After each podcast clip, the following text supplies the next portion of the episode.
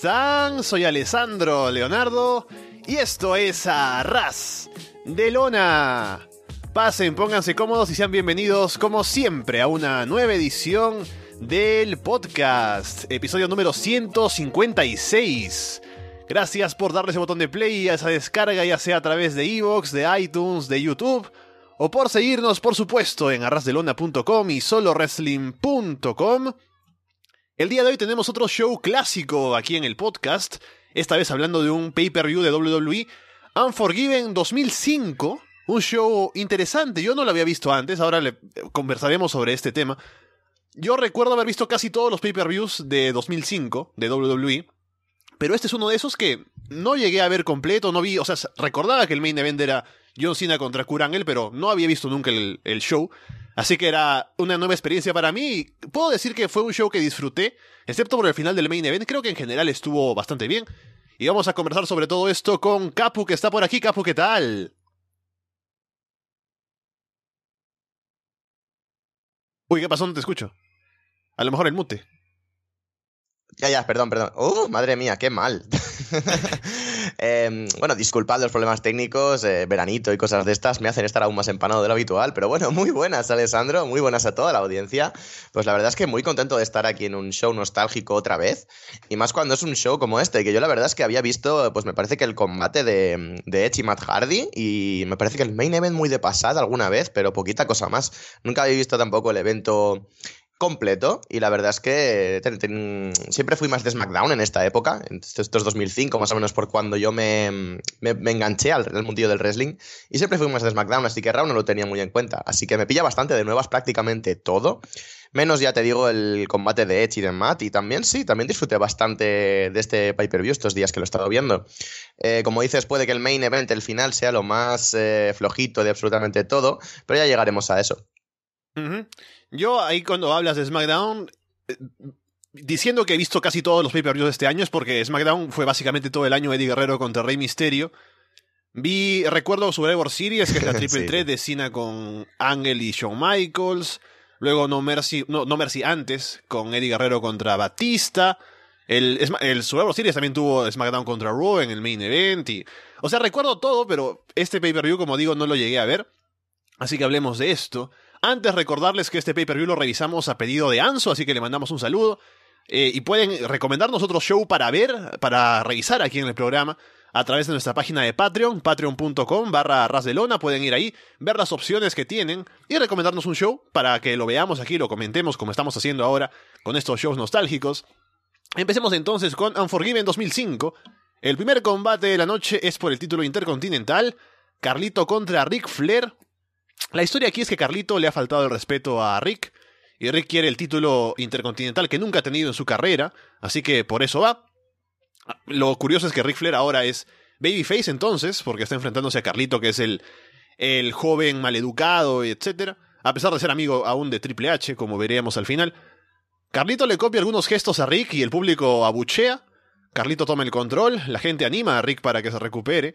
Carlito ataca el brazo izquierdo. Rick hace el comeback, sube a la esquina. Este spot, es el mejor spot posiblemente de toda la noche y posiblemente de todo el mes, eh, incluyendo lo que pasa este mes en, el wrestling actual. Rick Flair sube a la, a la, esquina, ¿no? Y siempre, clásicamente, Flair ha subido a la esquina, ha querido saltar para alguna cosa, pero el oponente lo atrapa y lo lanza, lo hace caer, y ese es el spot clásico de Rick Flair. Pero en esta ocasión, Carlito va a detenerlo, pero Rick lo golpea, hace que se aleje y consigue saltar desde la esquina, y como nunca lo consigue, Flair aterriza en la lona y levanta los brazos, celebra por todo lo alto, el público se levanta para aplaudirlo, los comentaristas hacen todo este aspaviento de, oh, por Dios, ha conectado el movimiento y Jim Ross básicamente como cuando Stone Cold gana un título, estaba comentando esto de Ric Flair haciendo un spot desde la tercera cuerda. Carlito luego muerde una manzana para escupírsela en la cara a Rick, Rick lo golpea y hace que se atragante con esa manzana, Rick aplica la figure 4, para someter y llevarse la victoria. Luego del combate hace una promo Ric Flair, diciendo lo mucho que le alegra haber ganado este título intercontinental por primera vez, que está a la altura de los 16 títulos mundiales, lo cual dudo mucho, pero lo dice aquí. Y lamenta que su mejor amigo Triple H no esté aquí con él. Es curioso, como digo, porque él es babyface, pero cuando menciona Triple H la gente abuchea. Dice que igual celebrará por la ciudad toda la noche, lo cual no sería cierto, pero eh, bueno, e-, era la intención suya. Rick se va y al irse se lleva algunas chicas que están en primera fila, cuatro en total, se va con ellas, va celebrando y no sería lo último que veríamos de Rick Flair esta noche. No, por suerte no sería lo último que veríamos de Ric Flair esta noche. La verdad es que lo primero que pensé al empezar a ver este show, justo al, justo al empezar en sale Ric Flair, eh, no pude evitar pensar en la situación actual de Flair, porque yo empecé a ver esto mm, cuando han salido noticias al respecto y todo esto de que están como inducido, de que está en una situación de salud bastante complicada. Y la verdad es que, mm, en cierta forma, me ha entristecido bastante ver este combate por ver en la forma en la que estaba y por ver lo bien que estaba en 2005. Em, pero a la vez me ha alegrado bastante porque digo, joder, si es que con lo grande que ha sido este hombre, em, lo bonito de todo este tema es que está todo el mundo volcado, volcado con Ric Flair. Entras a Twitter y lo único que ves son cosas de Ric Flair, o sea, es, exagerada la situación en la que está ahora mismo. Y esperemos que, bueno, desde aquí que, pueda pasar esta barrera, este problemilla de salud y, vamos, siga viviendo mucho, mucho más tiempo y siga dando la guerra que ha dado siempre este hombre.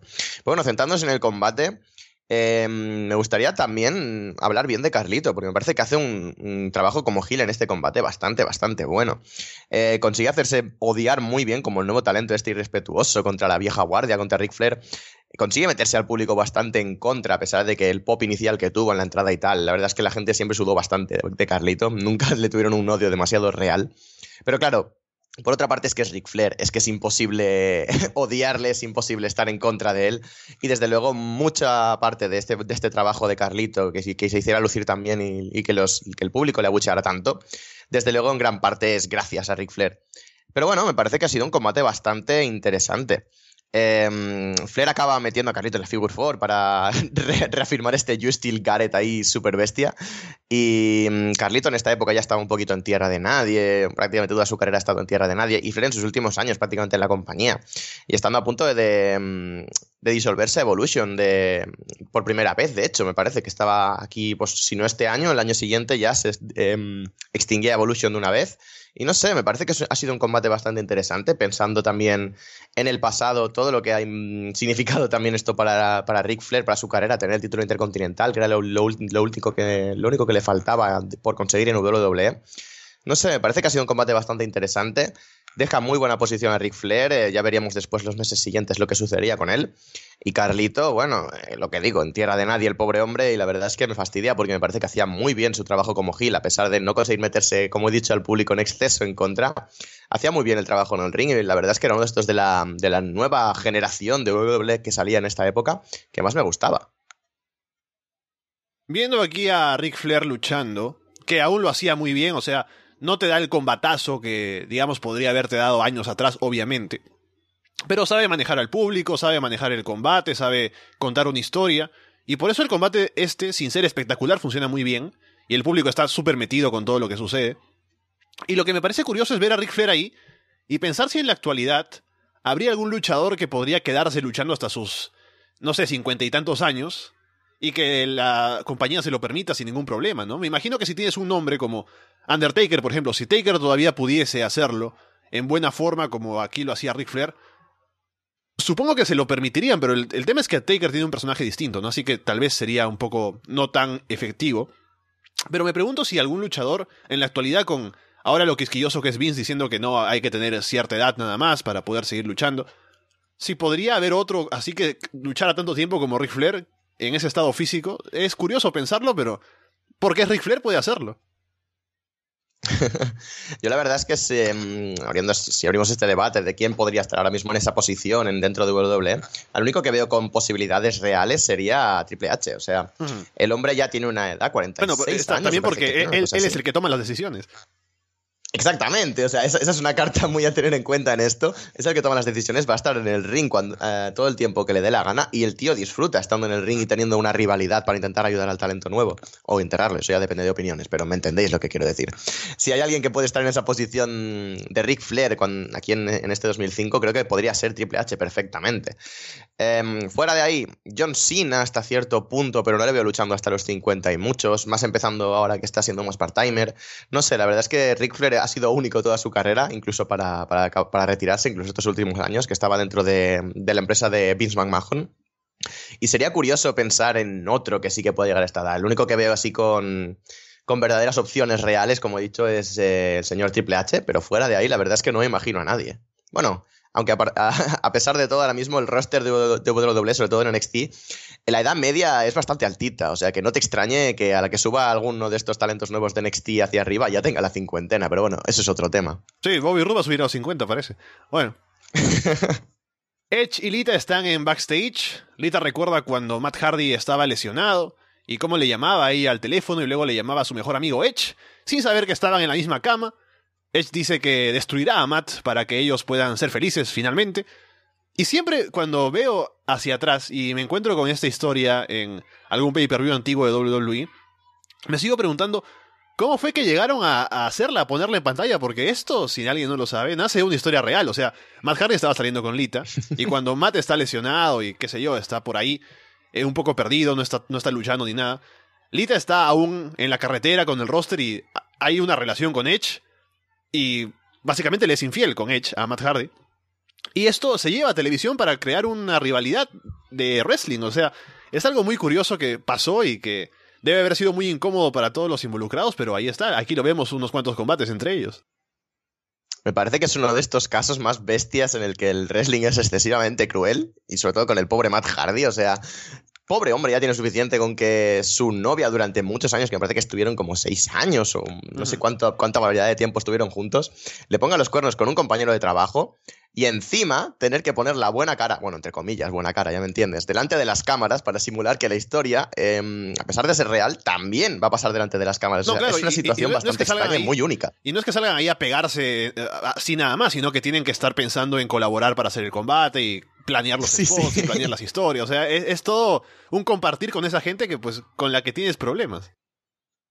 Si fuera boxeo o algo que simplemente sales, le rompes la cara al otro y ya está, vale, perfecto. Pero siendo wrestling, que es que es eso, es lo que dices, tienes que planear los segmentos, tienes que planear los combates, tienes que intentar que en el ring tu, tu, mm, rival no se lesione. O sea, yo en esta situación, siendo Matt Hardy, no sé lo que hubiera podido llegar a hacer, te lo digo en serio. O sea, tengo delante de mí al tío con el que me ha puesto los cuernos mi novia y a saber lo que hago. O sea, si igual se me va la, se me va la olla y lo acabo lesionando mitad del ring, pero bueno, ese es otro tema.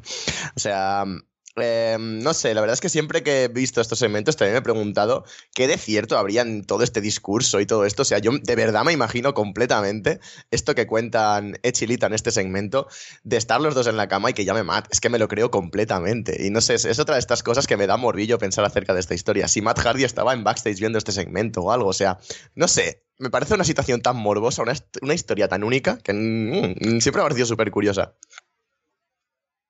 Trish Stratus y Ashley contra Tori Wilson y Victoria, acompañadas de ellas por Candice Michelle. Trish y Victoria empiezan el combate, así que está a salvo por el momento. Trish pasa la, mano por la lengua de Ashley para aplicarle un chop al pecho a Victoria, un spot que, bueno, debería hacerse más, supongo. Ashley entra y todo cae en picada, ¿no? En el combate. Felizmente no hace mucho, sino que más bien la dominan.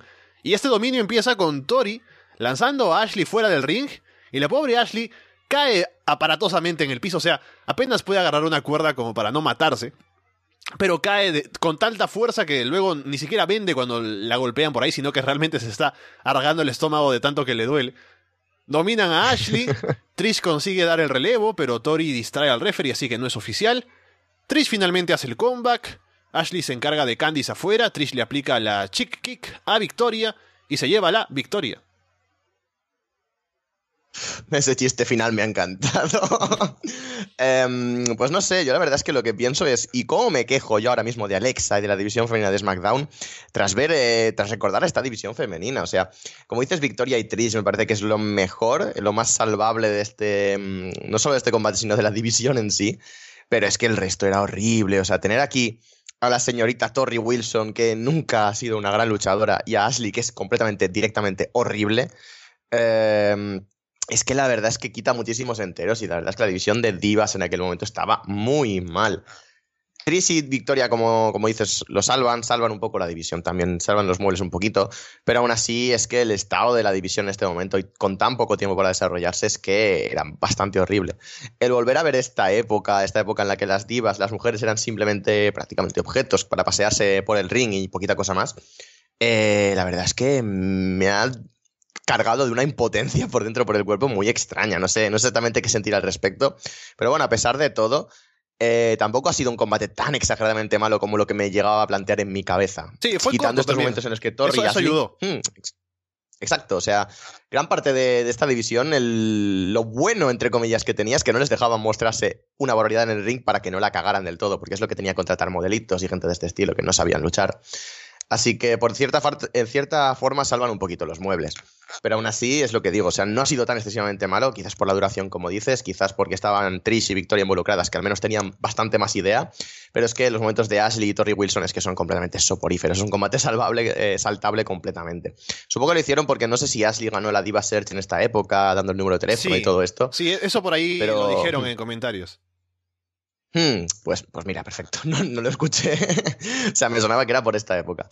Y ya está. Y realmente lo mejor que hicieron con Ashley fue apartarla un poquito del ring y ponerla de manager, que era para lo que servía un poquito. Pero bueno, no sé, bastante. mm, Eso, he pasado un, mal trago bastante bestia volviendo a recordar esta división femenina, la verdad.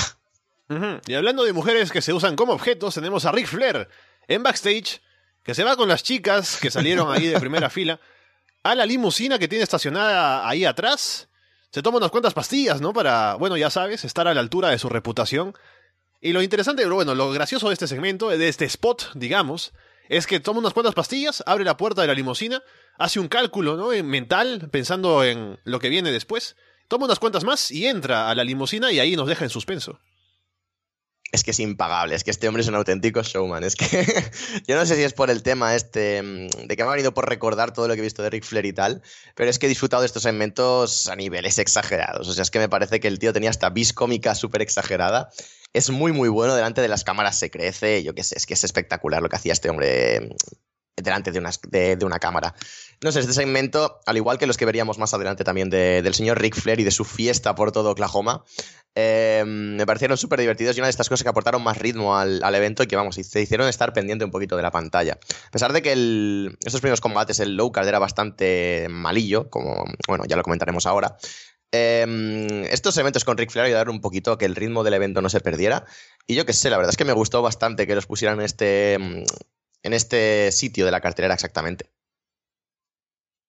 Big Show contra Snitsky. Big Show entra con una sonrisa de oreja a oreja para hacernos saber que es Babyface, ¿no? Lo cual siempre es útil cuando se trata de Big Show. Cuando empieza el combate, Show está más serio, ¿no? Luchando contra Snitsky porque está vengándose de un golpe con la campana que le dio a Snitsky hace un- algunas semanas en Raw.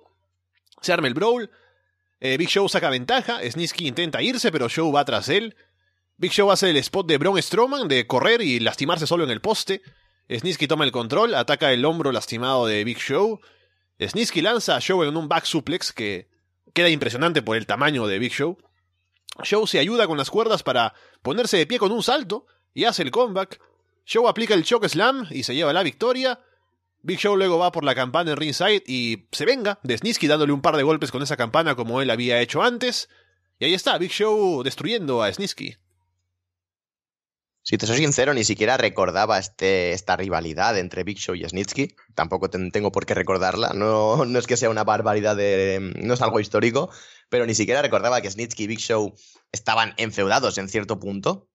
Y el ver a Snitsky así de esta forma, cuando aún parecía que le veían algo y que le podían poner en cierta posición, la verdad es que me llama bastante la atención. Luego de esto es cuando vendría con el gimmick este que se rapó entero y esto de los dientes y toda esta cosa asquerosa que le gustaba a Vince McMahon. Y Snitsky acabaría ya de tocar pozo y fondo mm, por completo. Pero no sé, no me- como te digo, no recordaba esta rivalidad, no recordaba ni mucho menos el combate, creo que no lo había visto nunca. Y bastante me, o sea, fue bastante cortito, tampoco se hizo pesado. Y Big Show así enfatizando muchísimo lo muy face que es, la verdad es que me, resultó, me resulta hasta cómico cada vez que intenta hacer estas cosas. Pero muy bien, Big Show como siempre adecuado en el ring, Snitsky, la verdad es que nunca le vi demasiada cosa a este hombre. Pero es que tampoco hay demasiado que comentar. Combate rapidito, eh, Big Show se, quitó, se quita Snitsky de encima y creo que más tarde pues sería cuando ganase los campeonatos por pareja con Kane y tal y todo esto. Y la verdad es que no recuerdo mucho de su run por, este, por esta época, pero en fin, no, no sería tan importante cuando ni siquiera lo recuerdo. Sí, ahora recuerdo eso porque me has hecho acordar de que eso sucede en Taboo Tuesday porque ahí es cuando ponen como pareja a Big Show y Kane cuando no está, no eran pareja para nada y como es Taboo Tuesday la gente escoge cualquier cosa. Los pusieron como pareja y ganaron el título, me acuerdo, así que sí, así fue después. Y poco más que decir de este combate, lo bueno es que duró poco. porque a priori no llamaba mucho la atención y tampoco no iba a dar nada destacado en el ring, así que decidieron darle poco tiempo y fue lo adecuado. Y estuvo bien para que el público se alegrara de Big Show matando a Snisky y poco más. Lo bueno de, esta, mm, de este combate, por así decirlo, es que tenía una rivalidad detrás, aunque sea estúpida y aunque sea cortita, al menos tenían un porqué darse este combate. O sea, Big Show tenía que vengarse, tenía que estar en un sitio de la carterera y ya está. Es algo que, bueno, ahora mismo en el producto actual de WWE tampoco es que pasa en exceso. O sea, pasan combates random muchas veces en eventos importantes porque sí. Así que no sé, creo que debería ser algo que WWE debería rescatar un poquito. Aunque sean historias de este mm, calado tan mínimo, al menos tener a alguien enfeudado. No sé, me parece que es una, una idea bastante inteligente de cara a buqueos. Tenemos una cámara en backstage filmando la limusina de Ric Flair que no se ha movido. Bueno, no se ha movido en el sentido de ir a otro lugar, ¿no? Pero me imagino que se movió de arriba abajo un poco.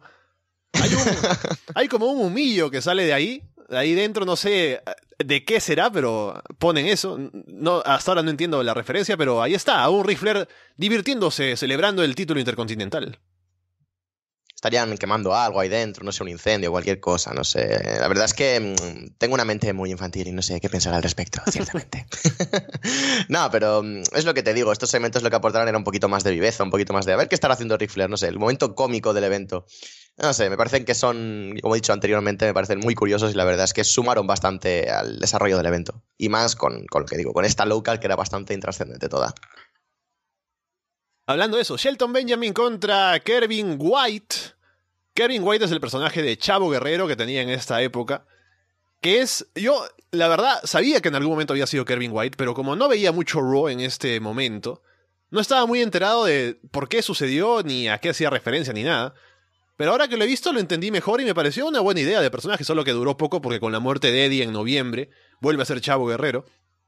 Pero con lo que vi aquí entendí un poco el personaje. Se supone que es un tipo como de clase media eh, americano, ¿no? Que le gusta jugar golf, ¿no? Es este estereotipo del hombre, pues que de clase media, ¿no?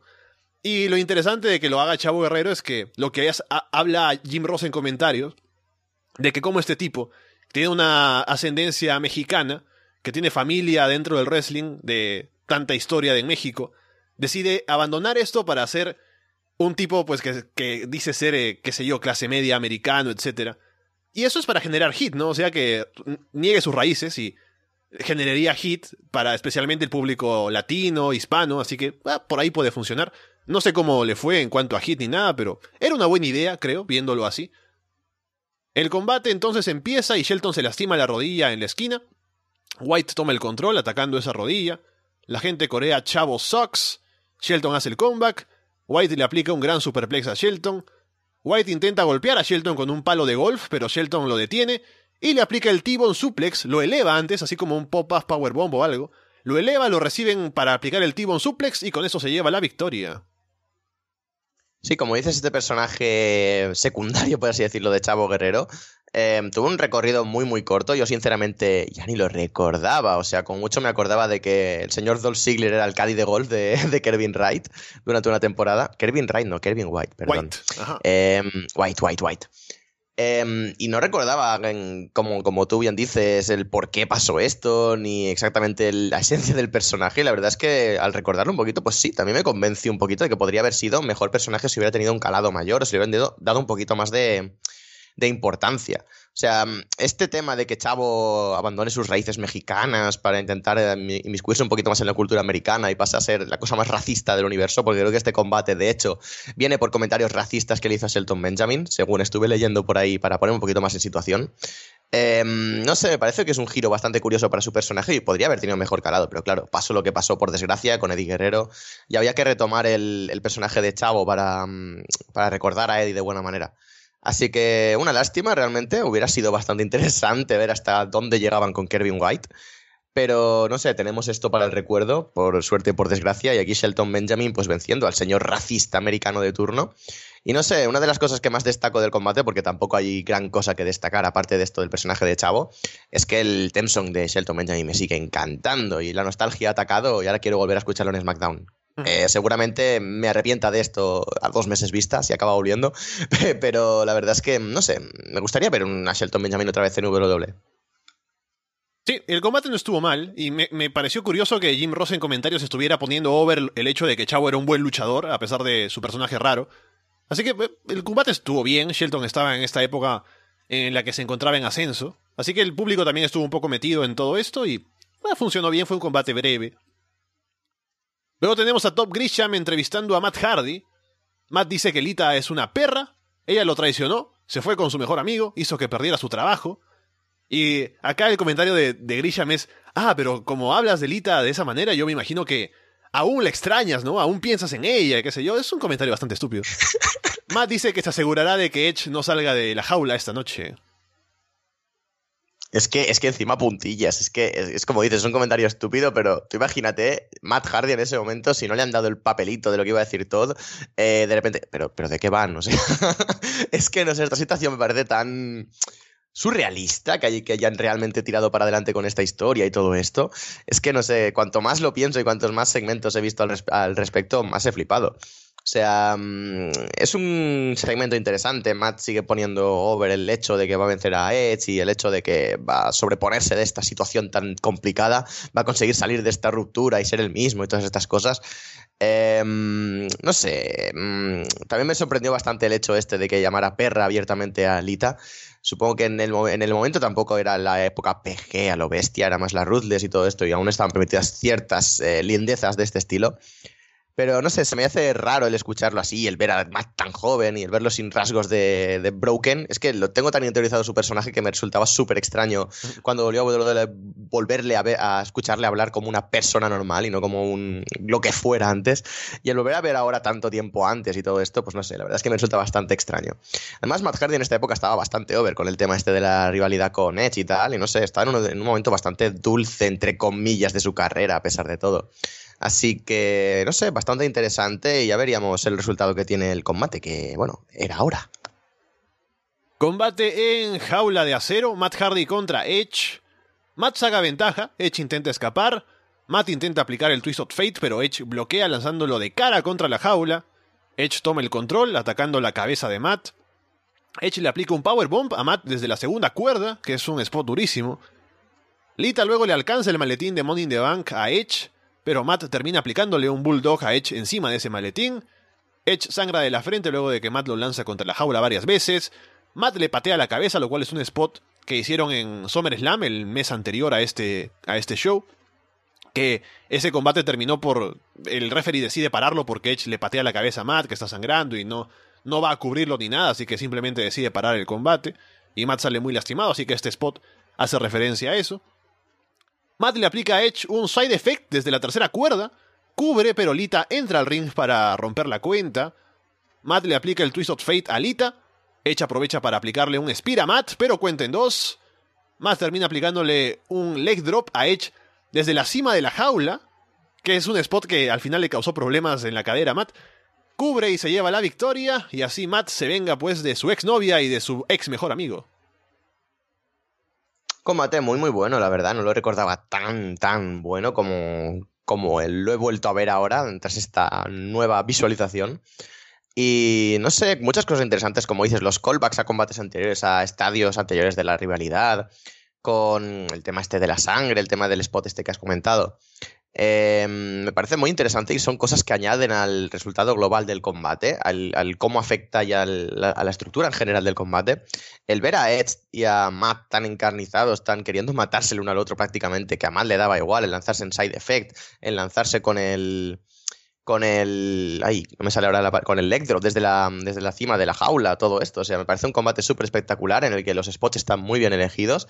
Están en momentos bastante álgidos del combate. Esa powerbomb contra la celda de, de Edge Matt Hardy me parece también espectacular. Me parece que fue un combate bastante redondo y habla muy bien de de tanto Matt como Edge, em, de cuando tienen que hacer grandes combates, los hacían. Era una de las cosas que más me gustaba a mí de Edge, por ejemplo, lo he hecho muchísimo de menos como performer, porque con él, estos combates que tenían Big Match Feel eran Big Matches, es que sin más, o sea, prácticamente no recuerdo ningún, ningún combate que haya fallado de este estilo, y era una de, de las grandes virtudes de Edge y esta facilidad para hacerse odiar y todo esto.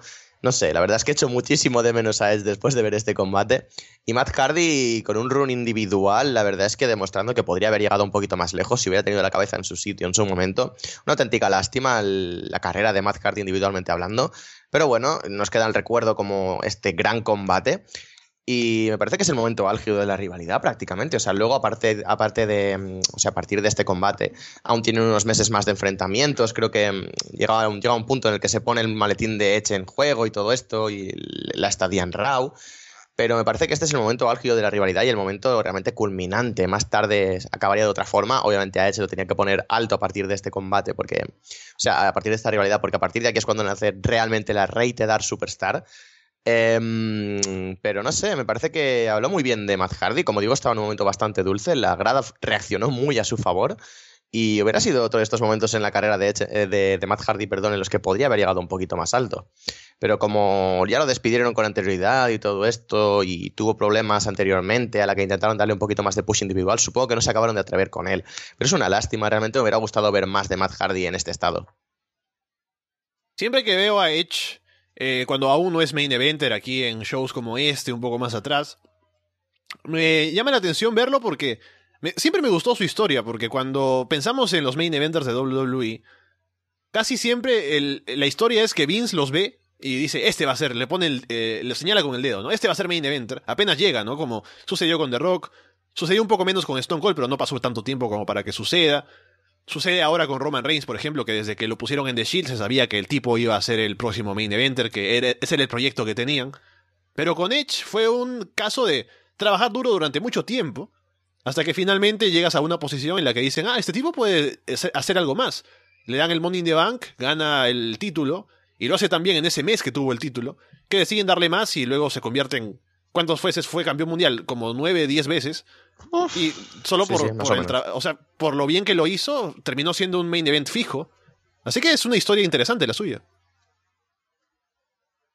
A ver, tengo el dato aquí delante. Fue siete veces campeón World Heavyweight y cuatro veces campeón oh. de WWE. O sea, once veces campeón mundial. Eh, desde luego es lo que dices. O sea, Edge mm, se, puso en la parte de arriba de la cartelera a base de buen trabajo y de trabajo duro. El tío lo valía, el tío tenía las, todo para triunfar realmente en la altura, la presencia, el físico, el saber estar en el ring, el saber dar buenos combates cuando tocaba y desde luego ese micro y ese carisma tan suyos. Parece que mm, los que son tan críticos de Edge a estas alturas, me parece que con todo lo que ha demostrado este hombre en su carrera, creo que deberían rebajar un poquito el tono. Y no sé, me parece uno de estos luchadores que a mí, a mí personalmente más me tocó en su época y los, que me hizo más engancharme a este mundillo tan apasionante del wrestling. Ojo con decir me tocó cuando hablas de la Rated R Superstar.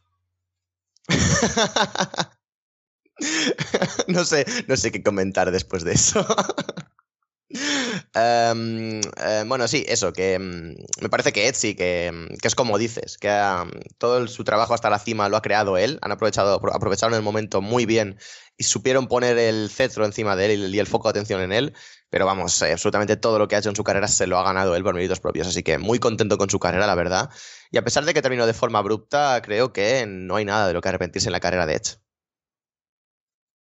Eric Bischoff encuentra a John Cena mientras lo atiende el médico en backstage. Le están poniendo una venda en el tobillo una cinta para protegerlo. Y Bischoff le advierte que luego necesitará más cinta de esa porque estará lastimado al enfrentarse a Kurangel. Dice que hoy se acaba el reinado de Cena.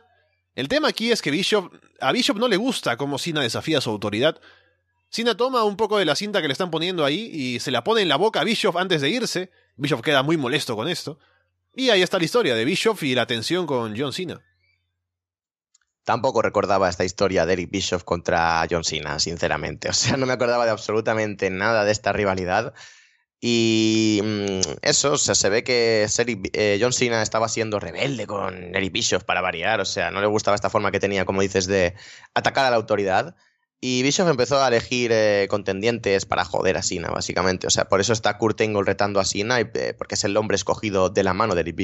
No sé, es una historia bastante simple, pero como te comento, no la recordaba y no sé, no creo que tuviera un enorme calado. Creo que lo más interesante de John Cena en esta época es ver cómo eh, bueno, lo voy a esperar para decirlo al main event, que narices. Eh. pero bueno, de momento, mm, muy buena promo también para caldear un poquito el ambiente, para caldear un poquito esta rivalidad entre Bischoff y John Cena, que ya veríamos en el main event. que obviamente iba a verse delante de las cámaras también. Yo recordaba esa historia por, lo, por el modo en el que Bischoff se va de WWE. Lo último que hace Cena lo pone en un basurero o algo para botarlo de WWE. Así que por eso recordaba la rivalidad entre ambos. Título de parejas, título mundial de parejas, que es como se diferenciaban antes el de Raw y el de SmackDown. De Hurricane y Rossi contra Lance Kate y Trevor Murdoch. No recordaba que Hurricane y Rossi habían sido campeones de parejas. Otro dato curioso aquí, lamentablemente dos fallecidos en este combate, Rossi, el hermano de Roman Reigns, y Lance Kate. Hurricane y Rossi sacan ventaja al inicio, Murdoch en un momento baja del ring para intentar seducir a Lilian García. Hurricane va, atrás, va al rescate, pero Murdoch termina aplicándole un DDT en el piso. Y con eso básicamente lo dejan destruido, o lo dejan Murdoch destruido. Ah, de Hurricane. Murdoch y Kane luego, y Kate luego dominan a Rossi un médico y un referee se llevan a The Hurricane porque está muy lastimado, pero él ve lo que le está pasando en la pantalla gigante a su amigo Rossi y vuelve para dar el relevo. Da un par de golpes, pero Murdoch y Kate le aplican un high-low porque él está ya muy lastimado, no puede hacer nada. Y con eso se llevan la victoria y el título. Lo que recordaba de esta unión entre Rossi y de, Hurricane era básicamente que Hurricane llamó shit a, a Rossi, pero en el buen sentido. Esa super hero in training que abreviado shit. O sea, es la única tontería por la que recuerdo que estos dos fueron pareja y mucho más porque fueron em, campeones. O sea, que tampoco lo recordaba, sinceramente seguí bastante la carrera de Helms, o sea, cuando empecé a ver wrestling en SmackDown y tal, como era estaba la división Cruiserweight, eh, me gustaba mucho el trabajo que hacía, pero no recordaba que fue mm, este, esta pareja con Rossi eh, exactamente lo que haría la transición a este personaje de Gregory Helms. En este combate ya se ve como eh, Helms empieza a lesionar durante los combates, en semanas posteriores estaría también varias veces así, y esto acabaría desembocando en, en Hurricane turneando sobre, sobre Rossi y haciendo, bueno, haciendo gala de este personaje de Gregory Helms, o sea que a mí me encantaba, sinceramente, de pequeño, me hacía, yo era muy de Hills, pero muchísimo de Hills, y junto con eso me parecía de lo más eh, divertido realmente de, la empresa. No sé, siempre he sido muy de Hills, siempre he sido rarito, pero en fin. Y no sé, el combate en sí es lo que te, eh, aparte de este, esta nota que apuntas de que por desgracia hay dos eh, fallecidos en este combate, Em, me parece que también eran de las primeras veces que Katie y Murdoch estaban delante de la pantalla en el main roster de, de WWE les dieron el título. Es curioso pensar que luego sus carreras tampoco es que fueran mucho más allá. O sea, perdieron el título contra Kane y Big Show en Taboo Tuesday, como has dicho, como has dicho antes. Eh, Tuesday es? No, da igual, en fin. Sí, entendéis? Sí, Chabu, Tuesday. No sé por qué estaba con que era Chabu Sunday, pero en fin, da igual. No, eh, el otro era eh, Cyber Sunday, que fue después, porque ya de pronto se les prendió la bombilla y dijeron, ah, no nos conviene hacer pay-per-view martes porque nadie lo compra, así que hagámoslo el domingo. que se lo digan a TNA que hace uno este jueves, pero en fin, eso es otro tema. y, mm, y esto, me parece que era una de las primeras veces que tanto Kate como Murdo que estaban delante de la pantalla. es curioso que ganen el título por parejas. O sea, es algo como lo que pasaba con Carlito, que le dieron los títulos tanto de Intercontinental como de Estados Unidos. en la época WWE tenía mucha manía a gente nueva darle los títulos así de primeras. entiendo que es un booking sencillo y que los tienes con relevancia, pero pasa lo que pasa. Y es que tanto a Kate como a Murdoch nadie reaccionó en nada cuando les vieron ganar los títulos. Y bueno, combate cortito también, bastante divertido. O sea, Rossi y Hurricane realmente hacían una buena pareja, a pesar de que no lo pudimos ver mucho en este combate, porque Hurricane se pasa mitad de combate fuera. Pero no sé, bastante divertido. Kate y Murdoch me gustan bastante como pareja. Kate tenía bastante talento para brillar individualmente, pero también por otros temas tampoco acabó triunfando. Y es curioso que Murdoch haya estado tanto tiempo en WWE y realmente ahora mismo no sé ni qué es de su vida. O sea, no sé si sigue luchando, si se ha retirado, no sé si ha muerto, no sé qué es de este hombre. Ha caído en la total indiferencia, en la total nada después de salir de WWE. Eh, eso que mencionas también me llamó la atención aquí. Lo bueno que era Landscape, no lo recordaba porque estuvo poco tiempo, o al menos yo lo vi poco en WWE, y no vi mucho de él más allá de eso. Pero él era muy bueno, o sea, por ver cómo se mueve, las cosas que hace. Tenía talento, entrenado por Shawn Michaels, luchando junto a eh, Daniel Bryan y, Brian Kendrick, o sea, salió de, ese, de, ese, eh, esa escuela de Shawn Michaels. Y el tipo sabía lo que estaba haciendo, así que lamentable que no haya llegado a más. Intentaron luego un poquito más tarde, como en 2008, una cosa así, que se juntara con, con Chris Jericho, era como su protegido y todo esto, y mm, eh, luchando contra Shawn Michaels. No sé, parecía que tenían confianza en él, pero de un, momento para otro le despidieron, em, fue al circuito independiente y todo esto, y acabó falleciendo el pobre hombre, o sea, no sé, y además falleció muy joven, creo que no llegó ni a la treintena de edad, una cosa así, o sea, una auténtica lástima la carrera de Landscape porque podría haber sido bastante, bastante mejor, pero bueno, estoy muy lamentándome por la carrera de gente en este evento, o sea, no sé qué me pasa. y todavía falta uno que, del que también voy a tener que hablar un poquito. Pero bueno, eh, sí, sin duda, pues esto, un combate bastante de relleno, por así decirlo. Y tenemos a Lance Cade y Trevor Murdoch como campeones, que tampoco les duraría exageradamente el título. La limusina de Ric Flair sigue en el mismo lugar. Una de las chicas sale ahí con la bata de Ric Flair puesta a tomar un poco de aire, ¿no? Para recuperar fuerzas. Y luego regresa para continuar con lo que sea que estén haciendo ahí adentro. Y tendremos más después. María Canelis entrevista a Chris Masters en backstage. Le pregunta por qué le dicen eh, el Masturbation o algo por el estilo. dice, no, Masturbate le dice. No, es Master Lock o Masterpiece en este caso. Masters, o más bien, María es una entrevistadora incompetente, pero es su gimmick, ¿no? No como en la actualidad cuando algunas son incompetentes de verdad. Master simplemente Dice que destruirá a Shawn Michaels y poco más. Y eso. Em, era de este hombre del que tenía que hablar respecto a carreras em, tiradas a la basura y cosas de estas, pero bueno. Eh, desde luego, muy interesante este rol de entrevistadora de María, tampoco lo recordaba, no sé qué pasa con mi memoria. O sea, ya sabéis todo el mundo que no tengo buena memoria, pero es que no recordaba nada completamente de esto. Y, mm, ostras, el tener así el pairing este extraño con Chris Masters, este personaje tan arrogante, tan over the top, tan, no sé, tan egocéntrico por todas partes, eh, hace, muy, hace muy interesante esta, esta dualidad. Y no sé, Masters muy centrado. Realmente en el micrófono es un tío que siempre me ha gustado mucho. Y ya veríamos en el combate posterior cuál es su mayor flaqueza. Pero desde luego me parece que es uno de estos hombres que pudieron llegar a bastante más, que lanzaron con mucha fuerza al main roster y que por desgracia no llegaron a mucho más. Y yo te digo, viendo este combate y viendo a Chris Masters aquí en esta promo también, a veces tú dices, eh, WWE se equivoca con algunas de sus elecciones para ver a quién le dan el push o se apuran mucho o de pronto se equivocan en alguna cosa en el camino. Pero yo puedo ver claramente por qué deciden darle el push a Chris Masters, porque el tipo tiene presencia, aparte del físico, ¿no? Que es principalmente la razón. Pero tiene presencia, tiene eh, cierto, cierta forma de proyectarte una imagen, así que entiendo por qué decidieron dárselo, porque tenía esto, pero bueno, no funcionó, ya veremos por qué. Vamos al combate. Shawn Michaels contra Chris Masters. Masters interrumpe la entrada de Shawn y le aplica la Master Lock. Shawn saca ventaja cuando empieza el combate finalmente. Intenta golpear a Masters con una silla.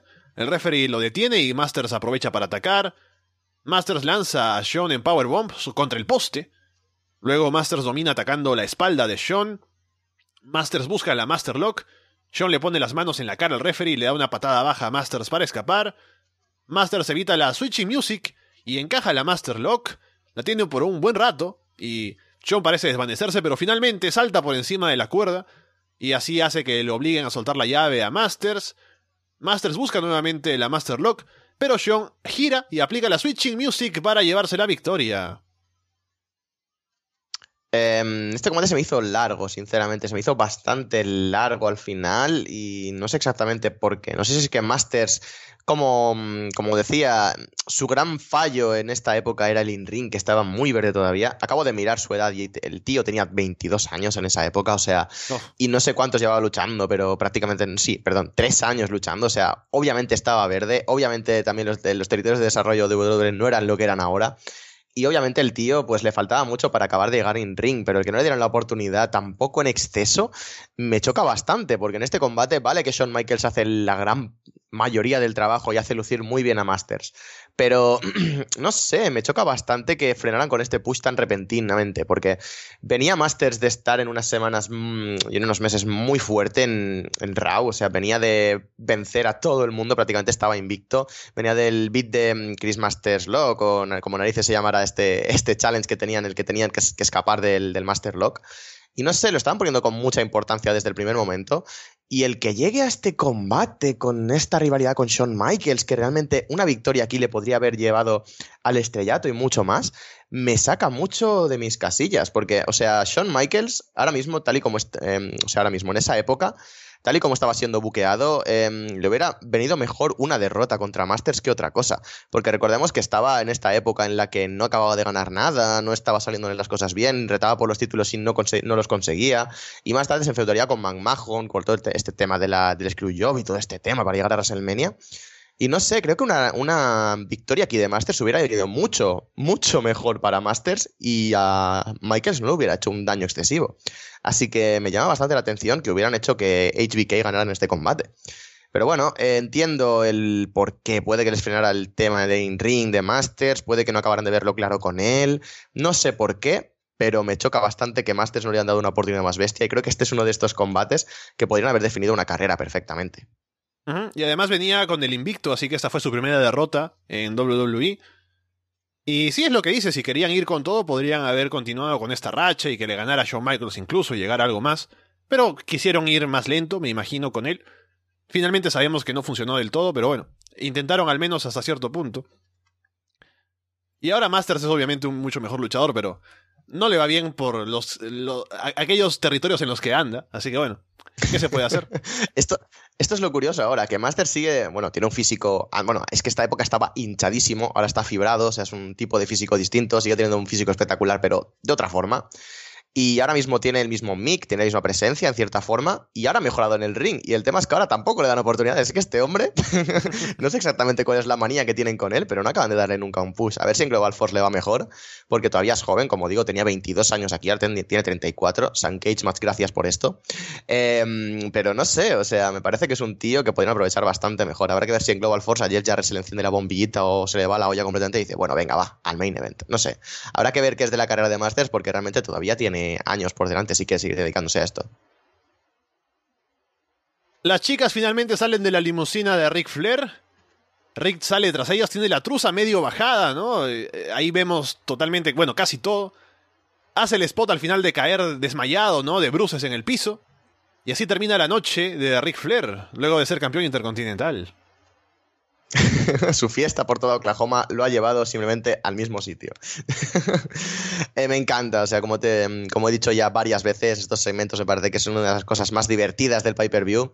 Rick Flair, como he dicho, también tenía esta bis cómica que realmente te hacía reír sin querer prácticamente, no sé. Daba muy bien en cámara y es que entiendo completamente que le hayan dado todo lo que le han dado a este hombre porque es que simplemente es verlo y, vamos, eh, salirte la sonrisa estúpida. O sea que, no sé, ojalá, como digo, mm, salga de esta situación en la que está ahora mismo y pueda vivir muchísimos años más. Pero bueno, si no, siempre nos queda aquí el recuerdo de Ric Flair en sus, bueno, no tan buenas épocas, pero tampoco malas épocas. Y no sé, siempre nos quedará la biblioteca del WWE Network por 9.99 al mes para ver todo lo de Ric Flair. Sí, nuestros mejores deseos para Ric Flair desde aquí. Hablemos del main event por el título de WWE. John Cena contra Kurt Angle. Angle de inmediato de arriba a Cena este es el momento en el que ya empiezan los abucheos para Cena de parte de alguna, un sector del público. Ángel lanza a Cena en German suplexes y toma el control. Cena hace el comeback. Ángel escapa al FU y aplica el Ángel Slam, pero cuenta en dos. Ángel luego golpea al referee por error. Cena aplica el FU, pero no hay referee para hacer la cuenta. Ángel le da una patada de foul a Cena directamente y lo golpea con la medalla luego. Ángel encaja el Ankle Lock y Bishop aparece para burlarse de Cena. Cena llega a la cuerda finalmente y Bishop le patea la mano. Cena luego gira, Bishop está distraído hablándole al tipo de la campana para que se prepare y demás. Cena gira, hace que Ángel caiga sobre Bishop, sobre Bishop y lo haga caer afuera del ring.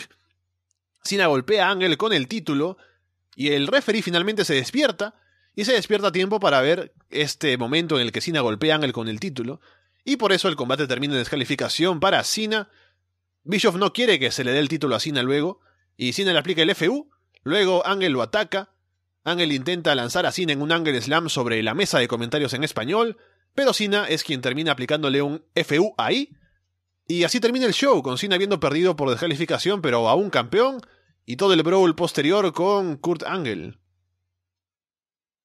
estaba siendo un buen combate hasta llegar al final y es lo que me toca bastante las narices. O sea, obviamente este combate tenía la historia detrás de toda la rivalidad con Bischoff y obviamente Kurt Angle era el elegido a dedo por Bischoff para ser el, retador de Sina y todo esto. Bueno, así me toca las narices que un combate que prometía tanto porque realmente estaba siendo muy bueno hasta llegar al clímax eh, se haya quedado tan fuera y realmente pues no tenemos por qué recordar este combate. O sea, buen main event, no ha sido un mal main event, pero ese final me parece que fastidió toda la acción, básicamente. Y no sé, Sina ya en esta época es lo que quería comentar, es lo que, lo que dices de los abucheos. Ya empezaba con este sector de la grada que le empezaba a abuchear. Se notaría ya con esta rivalidad con Angle, se notaría anteriormente con Jericho, posteriormente ya no me acuerdo, con Triple H de cara a WrestleMania también se empezaría a notar más. Pero el momento culminante fue con Rob Van Damme en 2006, con todo este main event del, del One Night Stand y todo esto. Ahí fue cuando realmente John Cena empezó a ser hiper abucheado y es muy curioso ver estos inicios en los que John Cena ya era el hombre franquicia de la compañía, ya era realmente el hombre a seguir y cuando la grada empieza ya a girarse en contra de él, o sea, no es algo nuevo con Roman Reigns esto, esto ya ha pasado anteriormente.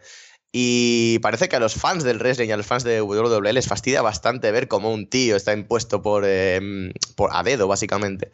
Pero bueno, es lo que hay, es lo que la empresa dicta y es lo que la empresa quiere. Así que, no sé, la verdad es que me parece curioso ver de dónde viene todo esto. Y a pesar de que más o menos ya recordaba que era por esta época, eh, entre comillas, eh, me parece muy curioso ver que esto fue el comienzo de esta eh, división de opiniones tan exagerada hacia John Cena. Y no sé, me parece un main event interesante y Kurt Angle estaba en una forma ya bastante eh, espectacular todavía, a pesar de que haya un tiempecito de carrera. Y no sé, me parece que Kurt Angle ha sido uno de los luchadores más importantes de, de, esa década para WWE y desde luego la forma que tuvo de salir de la empresa me parece bastante mala. Pero en fin, son decisiones que se tomaron, luego hizo una buena carrera en TNA y ahora lo tenemos ahí con su hijo secreto. Así que tan mal no le ha ido en la vida al señor Kurt Angle. Sí, lo que tú dices, el combate estaba siendo bastante bueno. Pero este final hace que te deje un mal sabor de boca. En general el show, porque es el final del main event. Y yo como dije al inicio, me pareció un show entretenido de ver, o sea, fue fácil de ver, no hubo ningún combate que me pareciera malísimo. Y en general estuvo entretenido, pero al llegar a este main event y ver cómo termina, hace que el show en general parezca uno de transición, no tan importante, porque si tu main event es para no darte un final, sino construir algo de cara a otro combate que habrá más adelante, porque obviamente para eso apunta todo eso que se hace, hace que este show sea uno que está ahí en el camino, pero no es el show en el que se culminan las cosas, a pesar de que hubo aquel Matt Hardy contra Edge en el que sí terminaron, terminó todo, pero por el main event y cómo termina, pues te da una mala sensación. Eso es lo que le baja puntos al show, pero Quitando eso, creo que me la pasé bien viendo este Unforgiven 2005. Así que puedo resumir mi experiencia como positiva, pero me gustaría haber tenido un mejor main event, o un mejor final al menos. Sí, desde luego, como dices, era un pay-per-view transicional en cierta forma para que continúen las historias y realmente no acaben aquí. De hecho, veríamos que luego John Cena y Kurt Angle volverían a encontrarse con Masters de por medio, curiosamente. Eh, y es cuando Cena se vería forzado a sacar este movimiento de sumisión suyo, porque eran un submission match. Eh, es cuando debutó el STF, STFU, eh, que ahora, bueno, recordado obviamente a STF. Y no sé, me parece que es bastante curioso ver este, este evento en concreto. La verdad es que, como te digo, no recordaba ver absolutamente, prácticamente nada de este, de este evento. Y no sé, como dices, la verdad es que yo también me divertí bastante viendo el evento. Eh, no esperaba gran cosa viendo la cartelera y todo esto, pero ha sido un show bastante divertido, realmente sin puntos exageradamente malos, algunas cosas saltables, pero sin más. Y no sé, la verdad es que ver otra vez a Edge, a Rick Flair, a Carlito, a Big Show en su época, a Shelton Benjamin, a Sina, a Engel, a Michaels, a Masters, ver a toda esta gente otra vez de nuevo, pues la verdad es que me ha llenado de nostalgia en cierta forma. Y no sé, seguramente acabe viendo estas semanas un poquito más de, la, de la WWE de esa época, que es la que me hizo engancharme.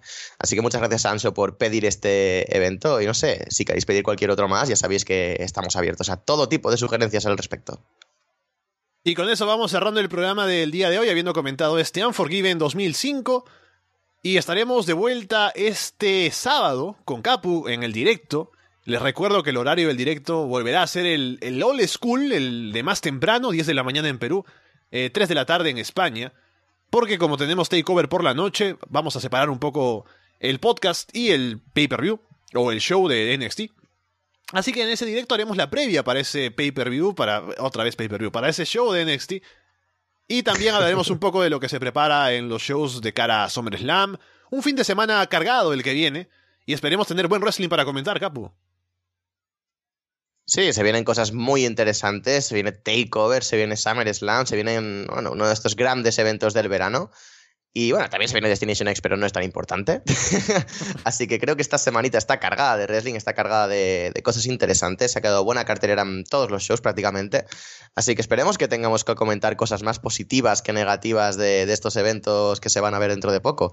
La verdad es que tengo bastantes ganas de ver eh, lo que nos depara WWE con este evento. Y a ver qué, qué sacamos en claro de esta semanita. La verdad es que encantado de estar aquí una semana más y la semana que viene más y mejor. Por ahora los dejamos de parte de Capu y Alessandro Leonardo. Muchas gracias y esperamos verlos pronto.